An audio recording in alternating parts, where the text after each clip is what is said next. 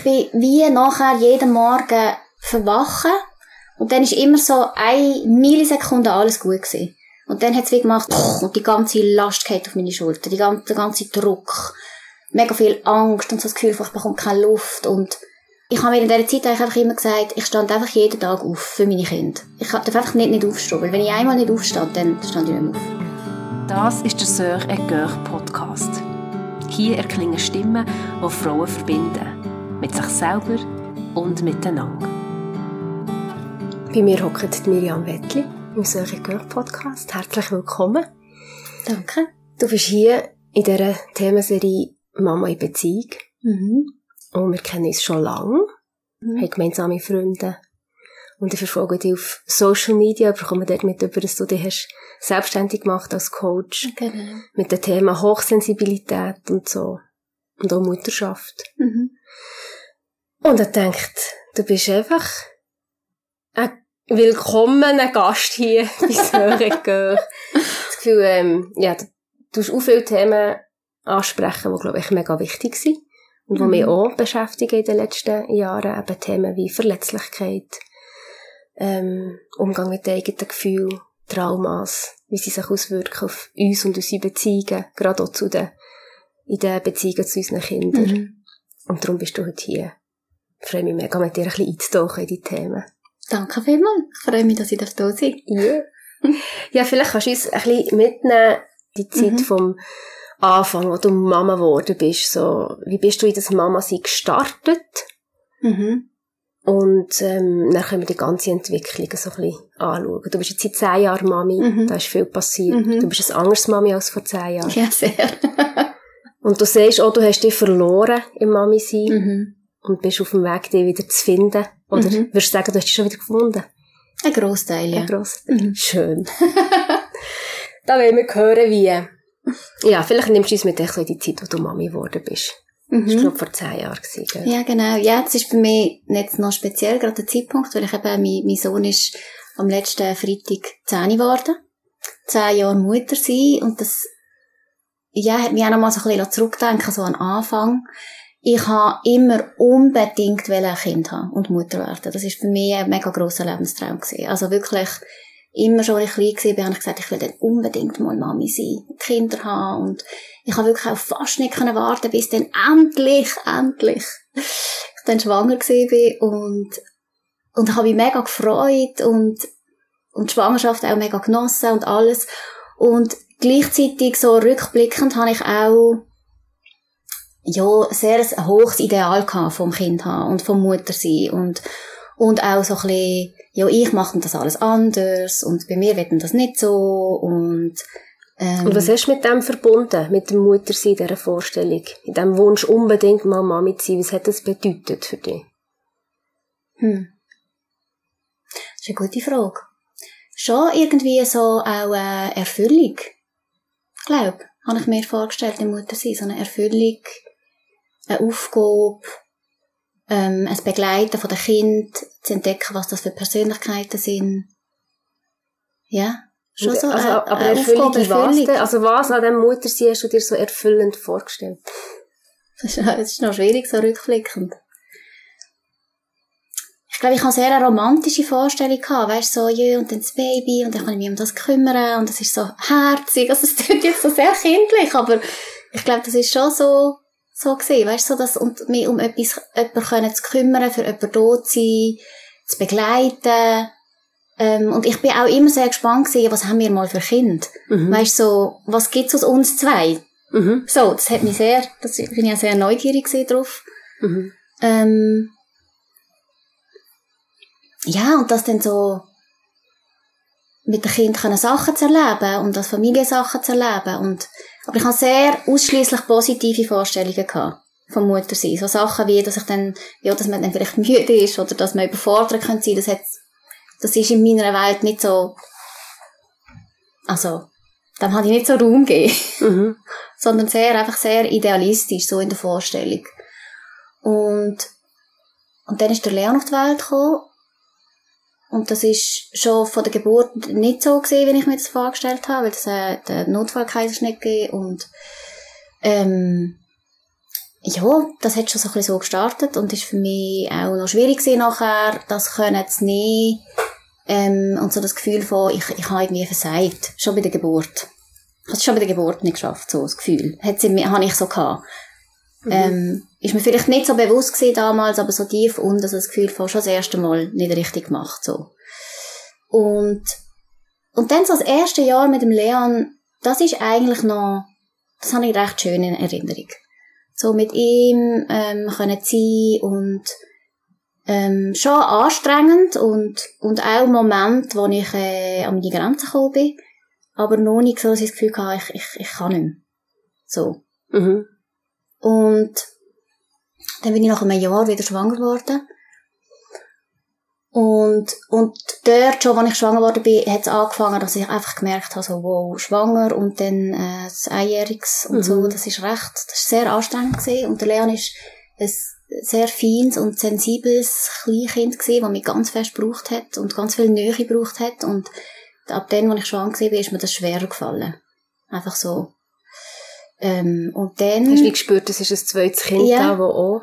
Ja, vielleicht, ja, das und auch einfach so, der Körper ist ja so besetzt wieder ja. in der Schwangerschaft mhm. und gleichzeitig ist da so ein kleines Kind, also nicht mehr das Baby, aber schon noch sehr babyhaft so. Der Leon hat auch, ist erst mit noch eineinhalb gelaufen, also durch das schon einfach viel auch umgedreht. Genau, so. ja. Mhm. Und, und dann, ähm, ist der Aaron auf die Welt gekommen und die Geburt, ähm, die ist für mich sehr traumatisch gewesen. Das hat mich in meinen tiefsten Ängsten getroffen, ähm, so die Angst vor Verlust und Tod. Ähm, das ist so ganz eine Angst, die mich schon das Leben lang immer wieder begleitet hat, die ich aber immer wieder gut habe, so ein bisschen auf die Seite tun und auch nie wirklich damit konfrontiert war. Und, und bei der Geburt beim Aaron hat es eine Notfallsituation gegeben, wo man sehr schnell hat müssen handeln und als er auf die Welt kam, ist, hat er auch nicht geschnauft und musste reanimiert werden und ist dann ähm, verleiht worden eines auf äh, ein UKBB auf Basel, gerade direkt und das hat mich erschüttert, also wirklich erschüttert im Kern. Und, und ich bin nach dem wie nicht mehr ich weiss rückblickend, was dann war, aber ich habe es halt dort nicht gewusst, oder? Ich mhm. bin einfach, ich bin wie nicht mehr ich gewesen. Ich habe so, ich bin so die ganze Zeit so zitterig und ängstlich gewesen. Wirklich die ganze Zeit. Mega angespannt. Und dann ja, also, also langfristig auch, nicht echt so in den ersten Tagen Nein, und Wochen nach der Mehr, Geburt, Also dann mehrere Jahre eigentlich ja. dann nachher. Und wie hat sich das geäussert? Also wie zitterig angespannt? Ja, und halt einfach, ich bin wie nachher jeden Morgen verwachen und dann ist immer so eine Millisekunde alles gut gewesen. Und dann hat's wie gemacht, jetzt hat sich jedes Mal, jeden Morgen so angefühlt, so wie, und die ganze Last geht auf meine Schulter, die ganze, der ganze Druck, mega viel Angst und so das Gefühl, ich bekomme keine Luft und und ich habe mir einfach, ich habe mir in dieser Zeit einfach immer gesagt, ich stand einfach jeden Tag auf für meine Kinder. Ich darf einfach nicht, nicht aufstehen, weil wenn ich einmal nicht aufstand, dann stand ich nicht mehr auf. So gefühlt. Und ich habe dann dort auch mir, mir Hilfe gesucht und die Geburt angeschaut, ähm, in, einer, in einer Gesprächstherapie. Okay. Und, und das hat geholfen, aber, also heute rückblickend weiss ich, ich habe den Körper einfach nicht dazu genommen. Ähm, mhm. Ich habe es mit dem Kopf vor allem verarbeitet. Und das kann man teilen, aber halt, äh, ein Großteil sitzt halt im Körper. Also wie Mensch, ein Großteil sitzt im Körper? Ja, das, was wir erlebt haben, traumatische Erfahrungen, die, die werden im Körper auch abgespeichert. Und die traumatischen Sachen, die sitzen wie nicht, nicht primär, ich meine, in einem Gespräch braucht man ja die Region vom Hirn, wo, wo für den Verstand da ist, das Rationale, so der, mhm. Teil da vorne, oder der präfrontale Kortex. Mhm. und, und das Trauma sitzt aber halt im Unbewussten. Noch stärker. Und, und der Teil, den habe ich wie immer noch mitgetragen. So, und das ist dann mal ein bisschen besser und mal ein bisschen schlechter gewesen. Mal habe ich ein bisschen mehr, mehr mögen und es ist besser gewesen. Es ist so ein bisschen ein Auf und Ab gewesen, aber es ist nie wirklich gut gewesen. Vor allem einfach meine wahnsinnige Anspannung und immer das Gefühl von, innerlich bin ich wie immer unbewusst in der Haltung gesehen, wenn kommt die nächste Katastrophe. Mhm. Was kommt das nächste? Immer so das und das ist natürlich mega anstrengend, oder? Wenn das unbewusst die ganze Zeit läuft. Immer im Alarmzustand. Ja, genau. Wie mhm. permanent so ein verschüchtertes Reh. Mhm. Eigentlich. Und, und nebendran die beiden Buben. ähm, und das Leben und, und, und, und die Buben, die, ja, ich meine, so kleine Kinder brauchen mega viel Aufmerksamkeit und, und Begleitung und ähm, wenig Zeit allein. Mhm. Ja, ich meine, je nach Tag äh, mit den kleinen Kind geht man ja nicht mal allein aufs WC. Jetzt irgendwie einfach mitkommen. Ähm, Heisst das, du hast auch in dieser Zeit dich voll um Kinder gekümmert oder bist du noch beruflich tätig gewesen, außerhalb vom nein, ich bin, ähm, bis der Aaron 1 war, bin ich äh, ganz daheim gewesen. Und dann nachher habe ich meine Masterarbeit noch geschrieben. Genau, und äh, habe ich einen Tag in der Woche Masterarbeit geschrieben und die Kinder sind dann in der Kita gewesen. Und nachher habe ich dann wieder geschafft. Genau, Mhm. ja. Aber schon mehrheitlich mit den Kindern. Und du bist an einem Punkt gekommen, wo du sagst, ich habe fast nicht mehr gewusst am Morgen, wie ich heisse. Also, wo du sagst, ich habe mich völlig verloren. Und was dann auch wie ein Wendepunkt, also wie für dich einen Moment hat gegeben, wo du hast gesagt, so, irgendetwas muss sich ändern. Ja. Kannst du uns diesen Moment ein bisschen beschreiben? Ich habe, ich habe, also einerseits wirklich nicht müde, ich bin erschöpft gewesen. Ähm, und ich bin sehr viel hässig geworden. Wut ist wirklich so wie es immer das Gefühl von, ich darf nicht hässig sein, ich darf nicht hässig sein, man darf nicht hässig sein und, und dann macht es wieder Puch und es explodiert. Oder weil da einfach so viel Spannung ist, da hat es nicht viel gebraucht, dass es einfach zack, der Deckel wieder gelüpft hat. Und dann jedes Mal nachher das Gefühl von, oh, ich bin so, darf man doch nicht, ich bin eine schlechte Mutter und ich mache meine Kinder kaputt und das Mhm. alles, was einem dann so in den Kopf kommt, dann Und genau das, was du dir hast gesagt, das will ich einfach dann nie machen. Genau, ich stelle meine Kinder nie an. Ja. genau. Ähm, und, und dann ist, das ist das eine gewesen, und dann habe ich wie einfach gemerkt, ich kann, ich kann einfach so, ich kann so nicht weitermachen, ich möchte so auch nicht leben. So, dass, es ist auch nicht mehr viel Lebensfreude da gewesen, oder? Und das ist ja oft so, oder wenn ich, wenn man wie versucht, Wut und all das, an, wo man vielleicht eher als unangenehme Gefühl betitelt, wenn man das halt so abdruckt und wegschneidet, schneidet man halt auch die Freude ab. Und das Leben, weil du kannst nicht einfach auf der einen Seite abschneiden und auf der anderen Seite nicht. Es tut wie, es ist wie, ich habe wie das Gefühl gehabt, ich bin so, ich habe mich manchmal so ein bisschen einfach so am Funktionieren. Mhm. Nicht wirklich am Leben. Also Überleben ist es eigentlich gewesen, und nicht wirklich Leben. Mhm. So. Und, ähm, ich bin dann auch, ähm, körperlich, also mein Körper hat sich gemeldet. Äh, ich habe dann irgendwie gemerkt, irgendwas stimmt nicht und habe dann das Blutbild machen und man hat dann gemerkt, dass äh, meine, meine Schilddrüse äh, nicht so funktioniert, wie sie sollte. Ähm, und ich habe Autoimmunerkrankung dort auch ähm, entwickelt, Hashimoto, wo, wo sich die Schilddrüse eigentlich, also wo das Immunsystem im Prinzip die Schilddrüse angreift und Schilddrüsengewebe zerstört und aus dem raus hat sich dann eine Schilddrüsenunterfunktion entwickelt und das ähm, hat natürlich auch dazu beigetragen, dass ich nicht mehr haben mögen, ähm, weil Schilddrüse ist auch vor allem für die Energie Okay. zuständig, ähm, unter anderem. Und dort ist für mich wie so gesehen, okay, jetzt muss ich wirklich etwas ändern, weil das ist für mich wie so ein Warnschuss gesehen von meinem Körper, so, hey, ähm, du kannst so nicht weitermachen. Es funktioniert nicht mit diesen, ja, diesen mega hohen, ich wollte immer alles so perfekt machen. Alles. Ich meine, perfekte Mutter, perfekte Hausfrau, perfekte Frau, perfekte Freundin, immer für alle, alles richtig machen, nur ich selber Mhm. habe mich irgendwie aufgelöst, so gefühlt. Und das hat Mhm. gepasst für mich, dass meine Schilddrüse sich auflöst, weil so hat sich das für mich auch angefühlt, oder? Mhm. Mhm. So. Und, ähm, ja, und ich habe einfach für meine Kinder, ich habe, ich habe nicht wollen, dass sie so, dass das so immer muss weitergehen und sie in dem Sinne aufwachsen mit einer Mutter, die zwar versucht, verzweifelt ihr das Beste zu geben, aber ja nicht wirklich glücklich ist. Mhm. So. Und was waren deine ersten Schritte? Gewesen? Ähm, also das allererste, was ich gemacht habe, ist, und das hat dann auch ein dazu geführt, dass es mir bewusster geworden ist, ähm, ist tatsächlich ein, ein, ein Kurs über äh, den weiblichen Zyklus. Mhm. Ähm, wo, ich habe mich dort relativ spontan angemeldet, habe gedacht, das klingt spannend und es ist so darum gegangen, sich mit dem weiblichen Zyklus und so ähm, eine Frau sein auseinandersetzen und was der Zyklus auch für Einfluss hat auf mich als Frau und wie die verschiedenen Phasen vom Zyklus aussehen, was in dieser Phase sich auch kann zeigen an emotionalen Themen einerseits und aber auch, ja, was einfach in dieser Phase besonders gut geht und was vielleicht auch nicht so gut in gewissen Mhm. Phasen. Ähm, und dort habe ich, dort, das ist, dort ist mir sehr klar geworden, ich, ich kann das nicht allein, ich brauche Hilfe. Ich, Okay. Du hast gemerkt, dass es berührt in dir innen etwas, und die Wucht ist, ist Ja. so gross, dass du es mit jemandem Ja, teilen musst. weil, weil wirklich so auch, es ist, es ist so ein vierwöchiger Kurs, in jeder Woche ist es um quasi eine Phase vom Zyklus gegangen. Also, den Ja. Zyklus einteilen, so in den Anfang in einer Winter, dann geht's in einen Frühling, so bis zum Eist, also bis, nein, nicht bis zum Eisprung, bis noch vorher, dann kommt der innere Sommer mit dem Eisprung und dann der innere Herbst bis wieder zu der Menstruation. Und ich habe einfach in diesen Wochen gemerkt, dass vor allem ähm, in, in dieser Woche, wo es so um einen Eisprung war, dort sind so auch so Mutterthemen. Und äh, der Eisprung war für mich immer so eine Herausforderung. Gewesen. Der Eisprung selber nicht, aber nachher immer einfach so wie zack, bumm, Eisprung und dann total emotionaler Absturz in, in den Herbst.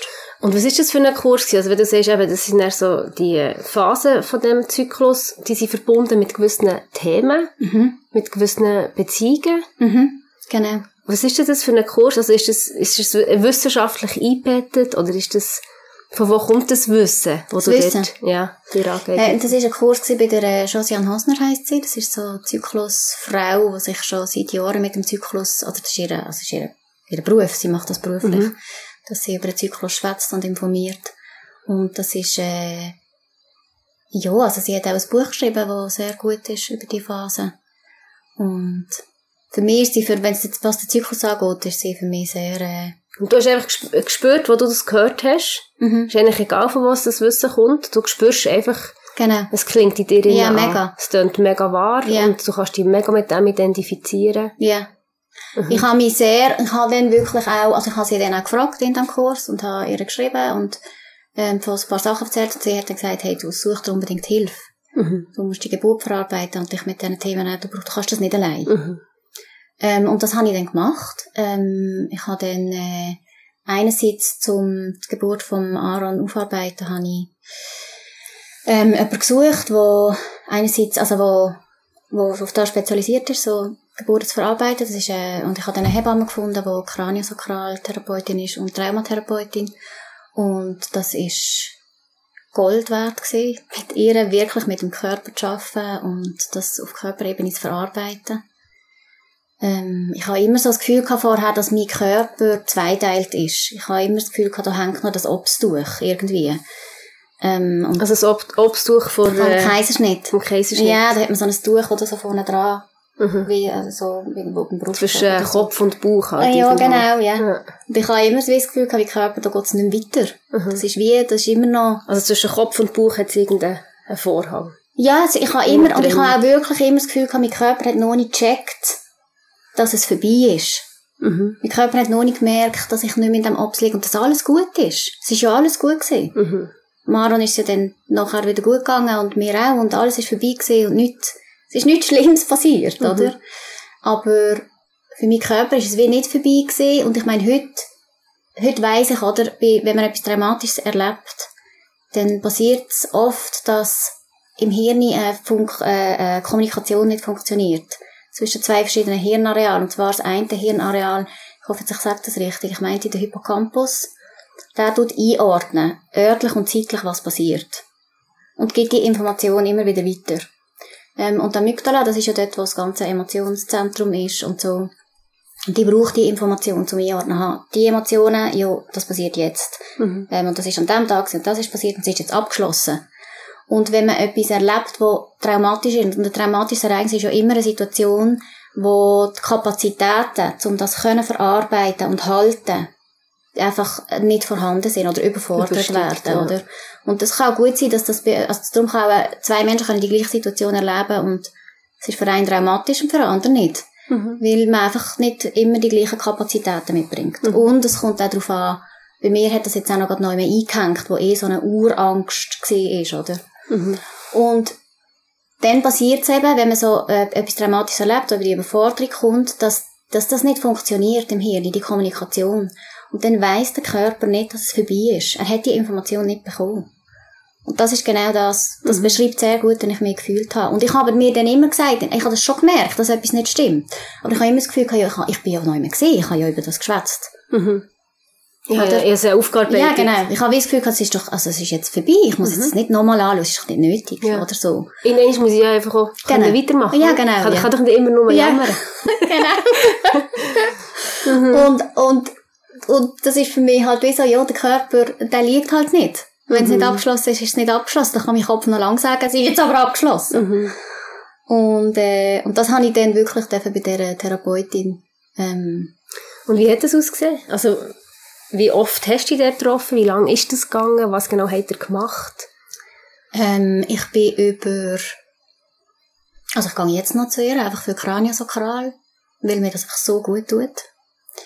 Ähm, aber Therapie, also das, das ähm, Thema von der Geburt ist, wann ist das abgeschlossen gewesen? Ja, ich hätte jetzt gesagt, etwa, hm, ist noch schwierig, ein paar Monate. Ein paar Monate. Und dann bist du jede Woche oder alle zwei Wochen? Ja, so alle zwei Wochen. Alle zwei Ja. bis drei Wochen, mit der Zeit immer ein bisschen längere Abstände. Mhm. Am Anfang eher so, so alle zwei Wochen und dann alle drei Wochen und dann am Schluss so nur noch alle sechs Wochen. Mhm.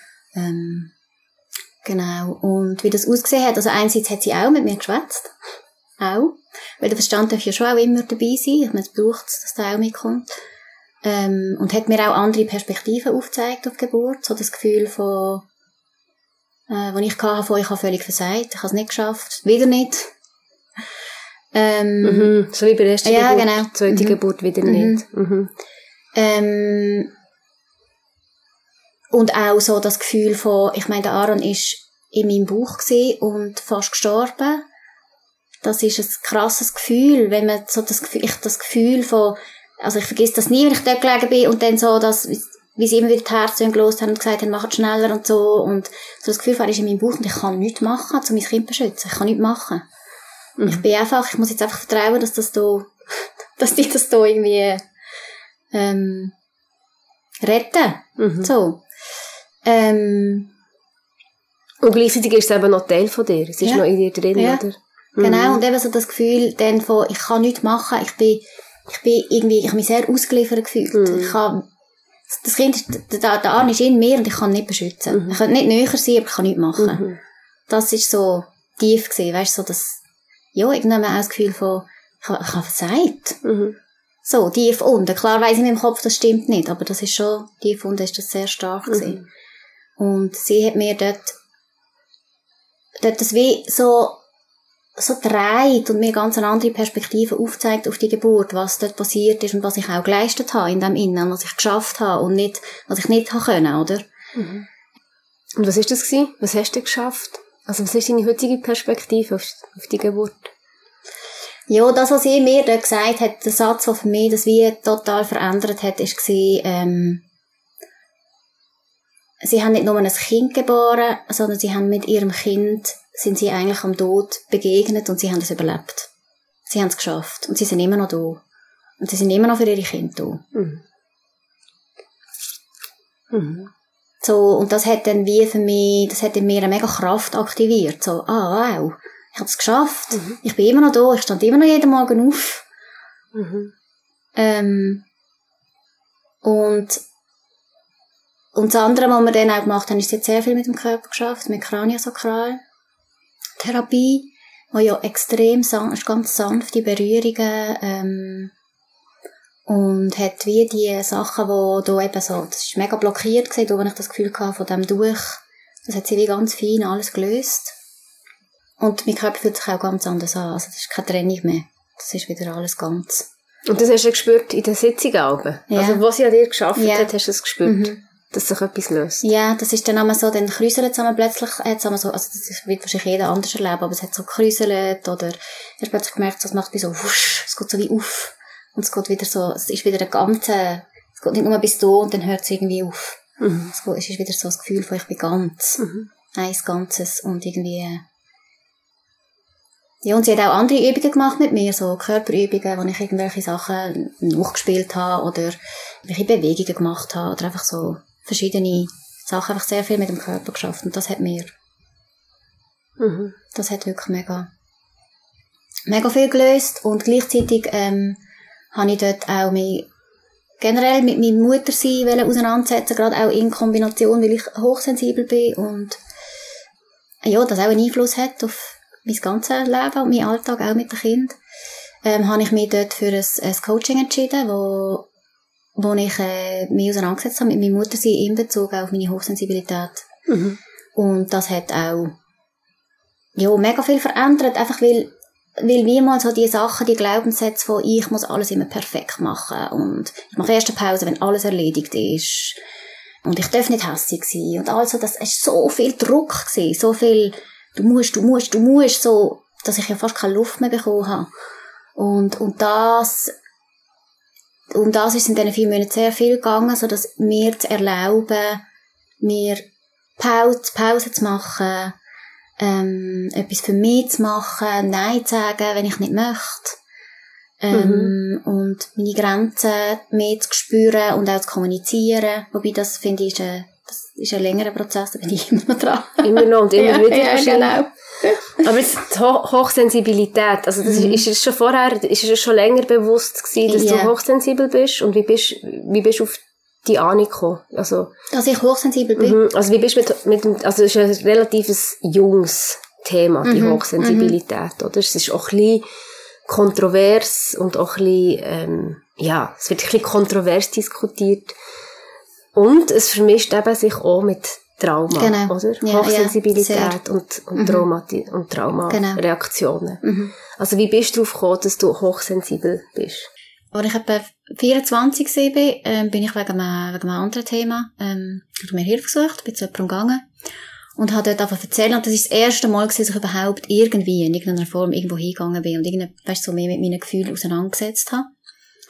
Und sie, ich habe etwa eine Viertelstunde, ich habe, ich habe einfach am Anfang erzählen Und irgendwann hat sie mich so angeschaut und hat gesagt, wissen Sie eigentlich, dass Sie hochsensibel sind?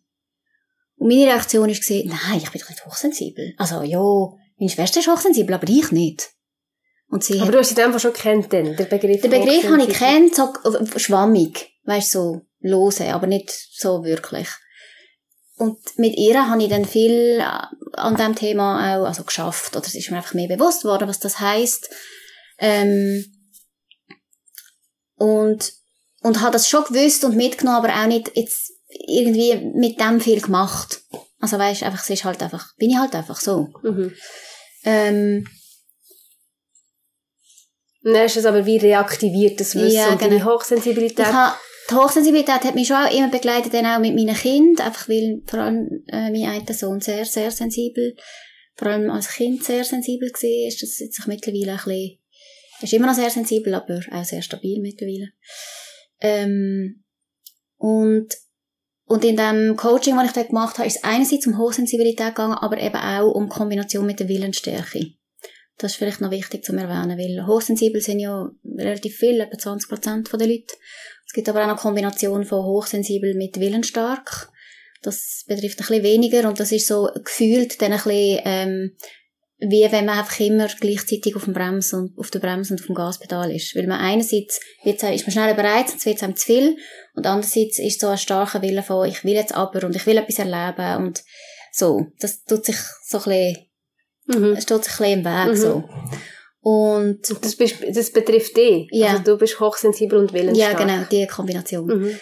Und ah, du willst es gut machen und du willst etwas machen und so ist Ja, und ich habe auch einen sehr starken Willen. Also wenn ich etwas will, dann, mhm. dann, äh, dann kann ich, kann ich sehr viel Kraft aktivieren. Mhm. So. Und sehr überzeugend auch sein. mhm.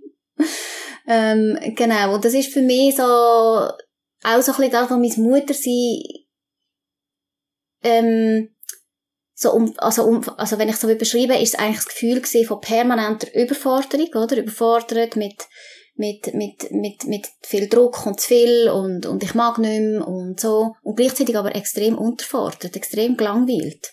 Völlig, also völlig so, oh, immer das Gleiche und so das, mhm. Und das ist eine mega eklige Kombination, so, oder? Mhm. Einerseits gar nicht zu mögen und auf der anderen Seite bin ich so gelangweilt gewesen. Ich habe ja, ich bin wirklich manchmal fast verzweifelt, zum hundertsten Mal am Boden zu hocken und ein Türmchen zu bauen. Das ist einfach... Mhm. Voll.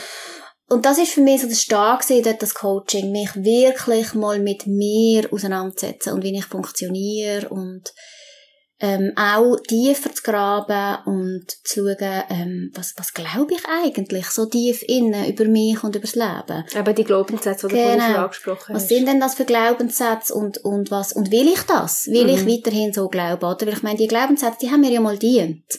Es ist ja nicht so, dass die per se einfach schlecht sind, sondern die entwickelt man, entwickelt man ja eigentlich immer als Kind in einer Situation ähm, zum Überleben, in Anführungs- und Einfach als. Strategie, Als da zum, ja, zum Durchkommen, vor allem zum in Bindung bleiben, oder? Zum irgendwie die Verbindung zu den älteren Be Mhm. Bezugspersonen zu behalten, weil Bindung und die Sicherheit, die die Bindung gibt, das ist das, was ein Kind, das ist einfach überlebenswichtig, oder? Mhm. Und das Kind macht alles für das. Und, mein, und aus dem heraus entstehen dann die Glaubenssätze. Und, und dann als erwachsener Mensch so das, okay, und, und was will ich denn heute? Will ich denn, will ich denn weiter glauben, dass ich muss perfekt sein? Ähm, will ich dann weiter glauben, dass ich Erwartungen vor allem im Aussen muss erfüllen? Und mir muss anpassen und alles für die anderen machen? Will ich das weitermachen und will ich das auch meine Kinder weitergeben? Aber das eine ist ja nachher das, das Wissen, oder? Also, Ja. ich meine, me- die meisten von uns haben ja Glaubenssätze. Ja, ja. Sind wir uns alle darüber bewusst, dass es nicht gut ist, dass ich das jetzt glaube, oder? Also eben irgendwie, hey, gering auf Säckchen, muss ich Mhm. durch. Aber eigentlich weiss ich ja, nein. Ich weiss, dass es nicht gut ist. Es geht wahrscheinlich fast allen so. Ja, klar, das haben wir ja auch alle. Es geht dann noch einen Schritt weiter, oder? Eine ist, man Genau. sich denen bewusst. Ja. Und jetzt, so wie du es formulierst, ja, wollte ich denn das noch Ja. glauben, impliziert ja eigentlich, dass es eigentlich in meiner Entscheidungskraft liegt. Ja. Es Ob ich liegt- habe oder nicht. Mhm. Fühlt sich aber nicht immer so an, Genau. muss ich ehrlich sagen. Ja. Oder der Punkt bei denen ist, dass du, einen Glaubenssatz kann man nicht nur mit dem Kopf verändern. Mhm. Es ist wieder ein Mitnehmen vom ganzen System, oder? Vom Unterbewusstsein, wo Teil ja von der Hirn, also das Hirn ist ja ein grosser Teil unterbewusst und das ganze Nervensystem läuft ja unterbewusst. Und so einen Glaubenssatz zu verändern, braucht viel Zeit. Weil der Punkt ist, dass das, was wir tief innen glauben, das gibt uns ja Sicherheit. Das ist unsere Sicherheit als Kind.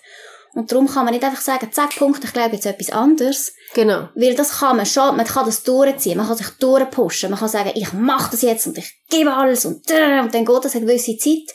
Aber das Problem ist, man geht dann so stark aus dieser Sicherheit raus, dass man irgendwann, so wie ein Gummiband, wo man immer mehr spannt und spannt und spannt und irgendwann, zack, spickt es einfach zurück ins Sichere, ins Bekannte. Und, Mhm. und unser Unterbewusstsein ist, Also jetzt vermeintlich sicher, oder? Das, was sich sicher Es ist- anfühlt. es ist nicht uns. vermeintlich sicher, es ist wirklich fürs ganze System das, was sicher ist. Okay. Weil für uns das Unterbewusstsein, also für mich, Mhm. ähm, ist es wie das, was bekannt ist, das, was sicher ist, das ist das, wo, das ist wieder, da fühlt man sich wohl, Mhm. in Anführungs- und Schlusszeichen, weil es fühlt sich nicht gut an. Aber so uns, für uns das Unterbewusstsein ist nicht zuerst, dass, es, dass, wir, dass, es, dass wir uns gut fühlen, sondern dass wir einfach überleben, dass Mhm. es sicher ist. Und die Strategien sind in dem Innen entstanden, oder? Mhm. Und wenn man das will verändern, braucht es erstens Zeit, es braucht kleine Schritte. Und es ist wie, die neuen Sachen sicher zu machen für mein ganzes System. Und sonst spickt man immer wieder in das zurück, oder? Ich meine, das ist ja so der Klassiker irgendwie immer Anfangsjahr, Neujahrsvorsätze. Und die Leute finden so, und ab jetzt ist alles anders. Ähm, und dann macht man das, äh, ein paar machen es zwei Tage, ein paar machen es eine Woche, ein paar machen es vielleicht auch länger, wo ganz viele äh, sich können einfach pushen und Disziplin ähm, haben. Aber irgendwann landet man irgendwie wieder bei dem Alten. Mhm. Weil es einfach Und das ist, vielleicht eben noch bekannt ist. extremer als vorher, Ja. oder?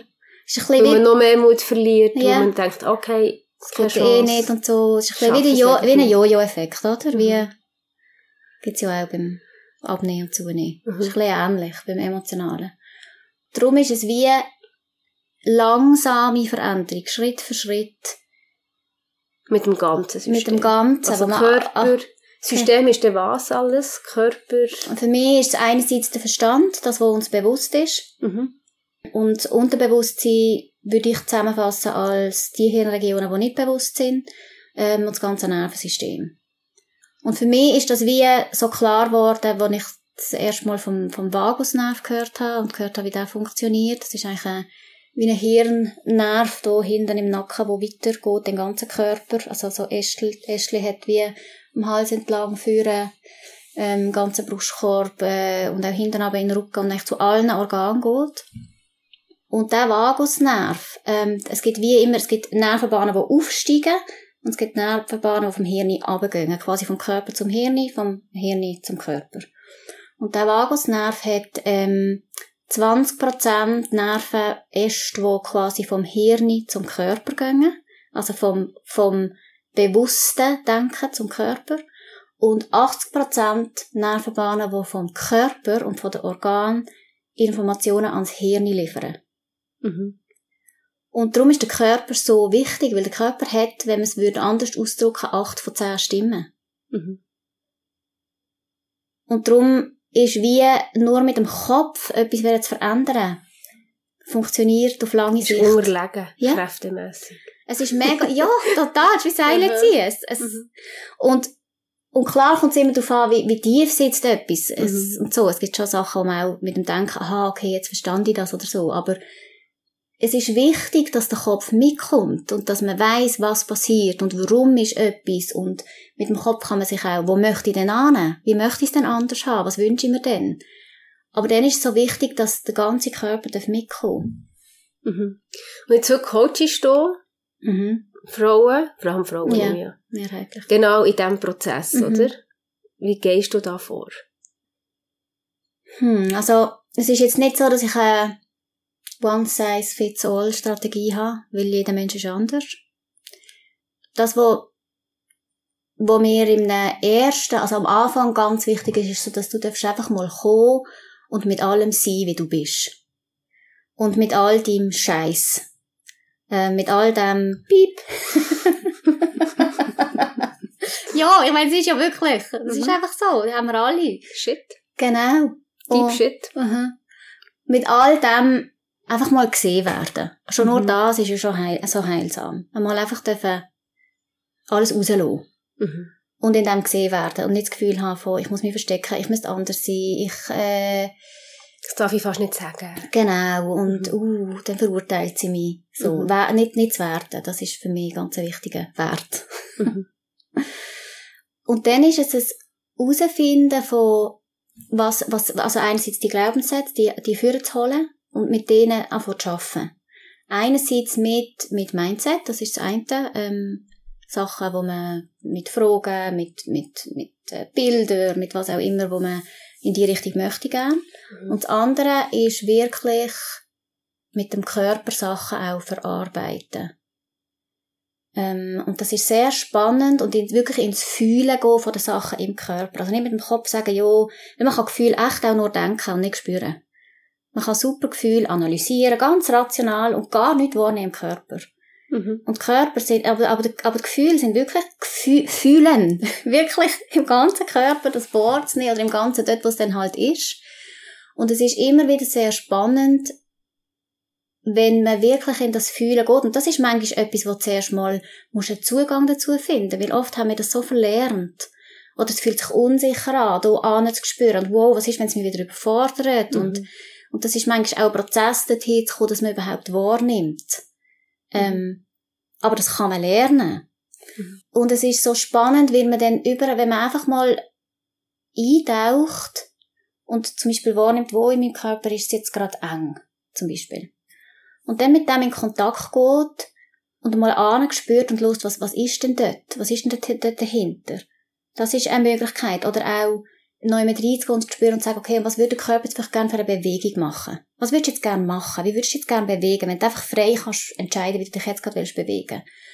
Und es ist so spannend dort, immer wieder kommt man dann an Sachen, wo man mit dem Kopf gar nicht drankommt.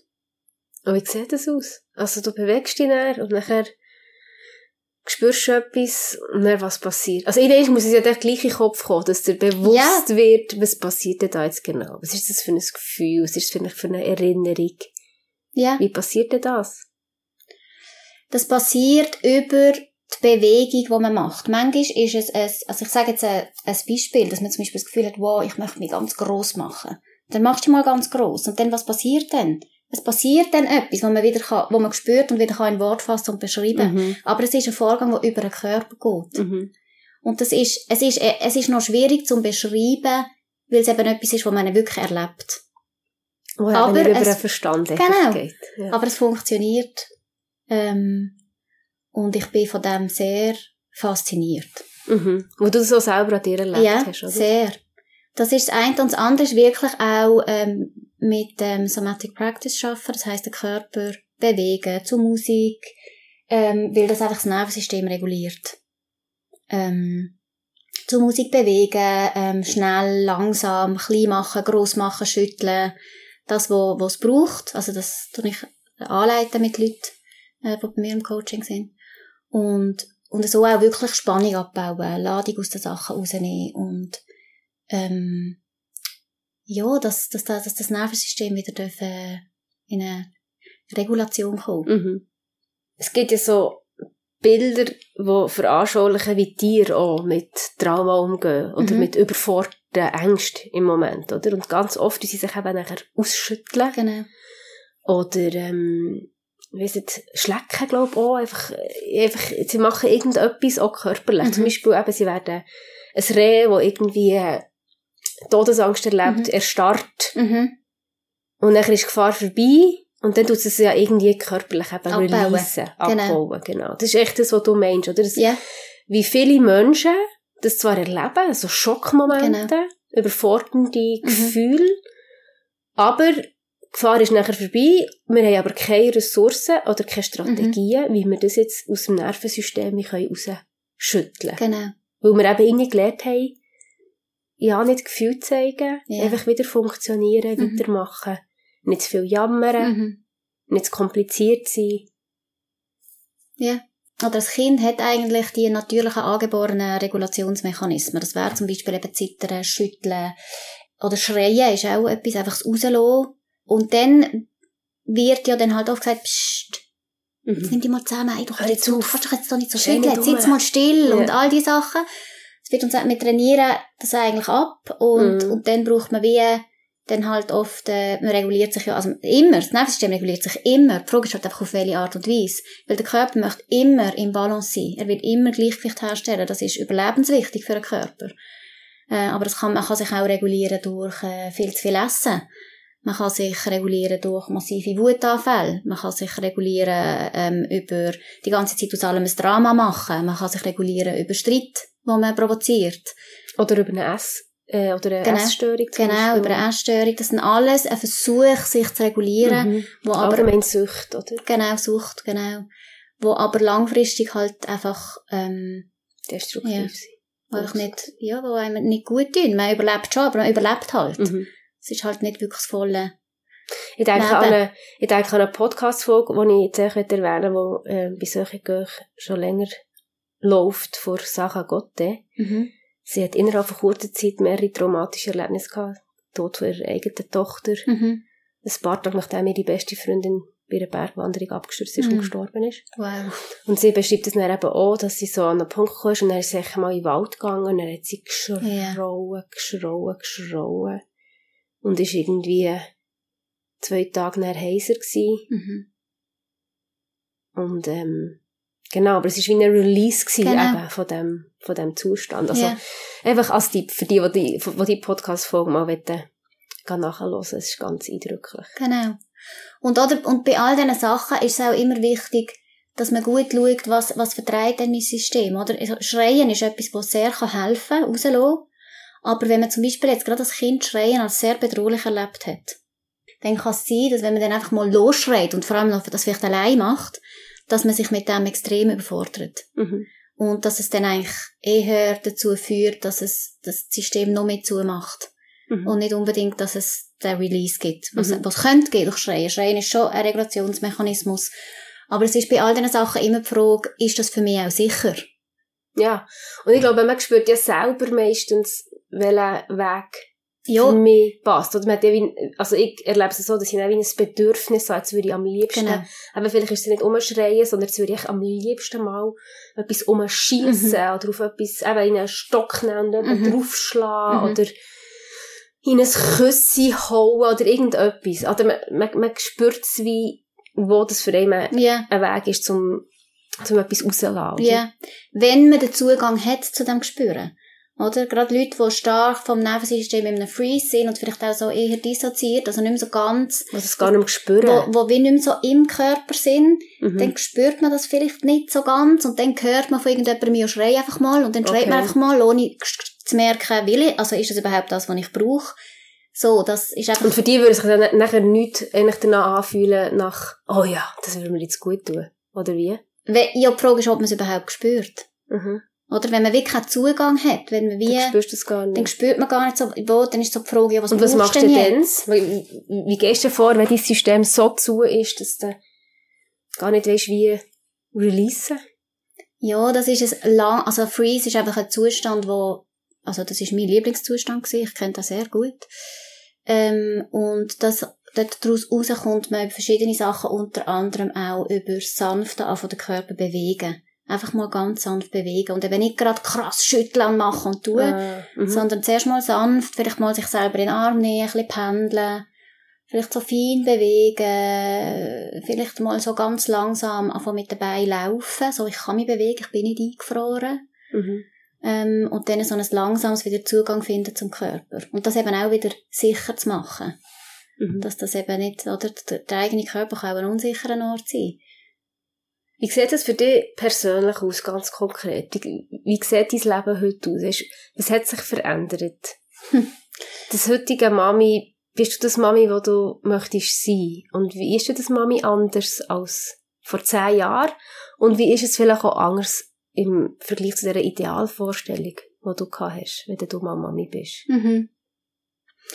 Ja, für mich ist es, heute bin ich immer mehr das Mami, die ich gerne möchte sein und wo ich auch bin. Oder? Und möchte sein, meine ich nicht das Ideal, sondern so, wie ich es mir wünsche. Das, was mir am wichtigsten ist, ist, ist die Verbindung mit meinen Kindern. Und für mich mehr, also etwas, was ich durfte lernen ist, dass die Verbindung nicht abbricht, wenn, nicht muss abbrechen, wenn mal etwas passiert, was nicht so ist, wie ich es gerne hätte. Wenn ich zum Beispiel mal im Zeug rumschreie. Ich schreie immer noch manchmal um. Es ist nicht so, dass ich nie mehr umschreie. Und ich habe aber auch nicht mehr den Anspruch an mich, dass das muss sein. Also, dass du nicht mehr darfst, schon mal schreien. Mhm. Früher ist es wie gesagt, du darfst nicht, aber es ist mir die ganze Zeit Das darf passiert. gar nicht so weit kommen. Und heute Mhm. ist es wie, ich darf auch mal hässig sein. Und ich finde, es ist auch wichtig, dass meine Kinder mich in allen meinen Emotionen erleben. Weil nur so können sie ja lernen, mit ihren eigenen Gefühlen auszudrücken und auch wieder mit denen umzugehen. Und Wut ist für mich ähm, etwas, was auch mal raus darf. Ich darf auch mal ein bisschen lauter werden.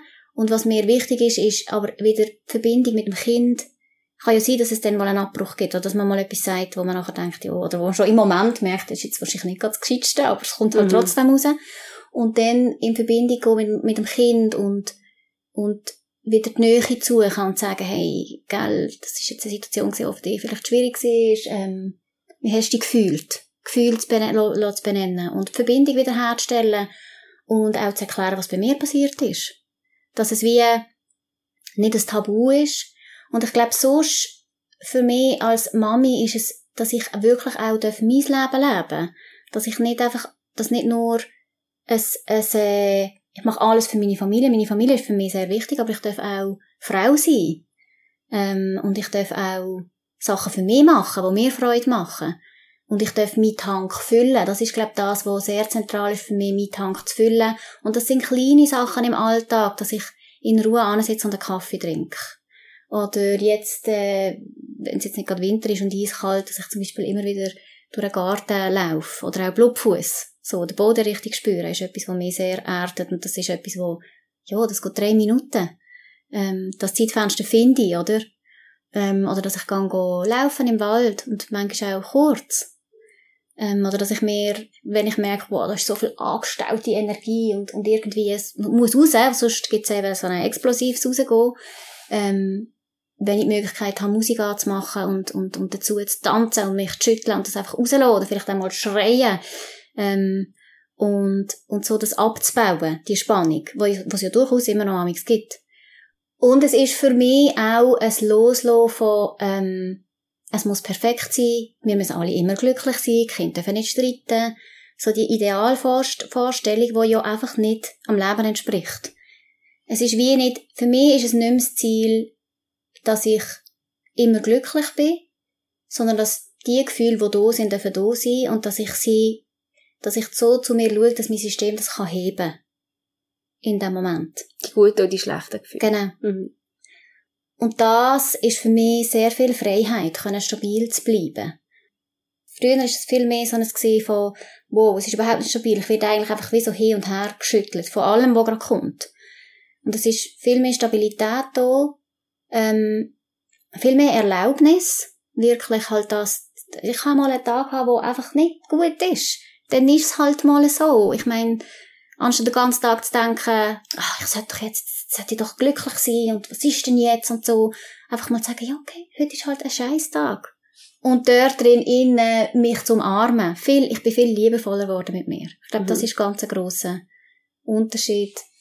Viel mehr wie, ja, jetzt hast du gerade, jetzt hast du gerade im Zeug rumgeschrauben und mich dann wie in dem in, in den Arm zu nehmen und nicht dann noch Brotpfanne zu holen und mir den Kopf, mir den Kopf zu hauen und zu sagen, Gott sei Dank noch, das darfst du doch nicht, jetzt nimm dich mal Mhm. zusammen. Das macht ja alles nur noch schlimmer. Also das heisst eigentlich, du bist emotionaler geworden. Du Ja, bist ich bin, ich, ich lasse meine Gefühle viel mehr zu. authentischer Ja. geworden.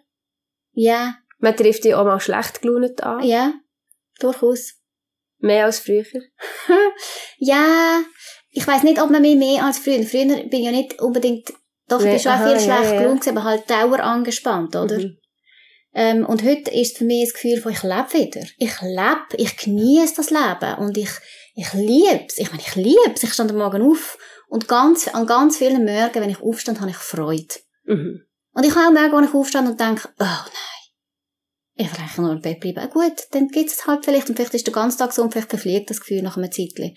Aber es ist nicht mehr das Gefühl von Verwachen und von, Mhm. ich mag eigentlich schon nicht kaum, wenn ich wach. Und eben auch, weil du die negativen Gefühle besser kannst zulassen, können die positiven Genau. Gefühle auch viel mehr Raum reinnehmen. Ja, Mhm. weil es funktioniert nicht zu sagen, ich will keine Wut, ich will keine Trauer, ich will kein, was gibt's noch, Neid, ich will das alles nicht. Aber ich will Freude und ich will Genuss und ich will all das, was schön ist. Wenn man auf der einen Seite abschnitt, schnitzt es auf der anderen Seite auch ab. Und dann kommt man so in das, in das Überleben, in das Funktionieren, in das, was nicht mehr, was Leben irgendwie nicht mehr so pulsiert. Mhm. Und, und das ist wirklich ganz anders geworden. Es ist überhaupt nicht perfekt, aber es ist schön. So. Mega schön.